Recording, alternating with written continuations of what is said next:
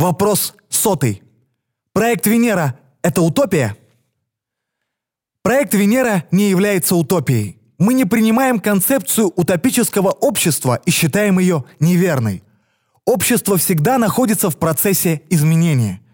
Мы предлагаем альтернативное направление, усилия которого направлены на ликвидацию причин многих наших проблем.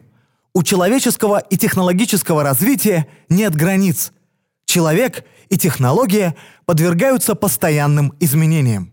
Даже если создать общество, в котором произведены необходимые перемены для улучшения жизни людей и окружающей среды, оно будет всего лишь началом следующего этапа развития. Мы постоянно находимся в состоянии перехода и делаем новые открытия. Жизнеустойчивость любой социальной системы зависит от ее способности допускать должные изменения для улучшения общества в целом. Путь, по которому мы пойдем, покажет – действительно ли на Земле существует разумная жизнь. Для достижения новой социальной формации потребуется немало добровольного, бескорыстного участия.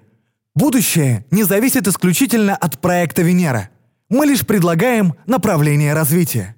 Будущее зависит от решений, принимаемых нами уже сегодня.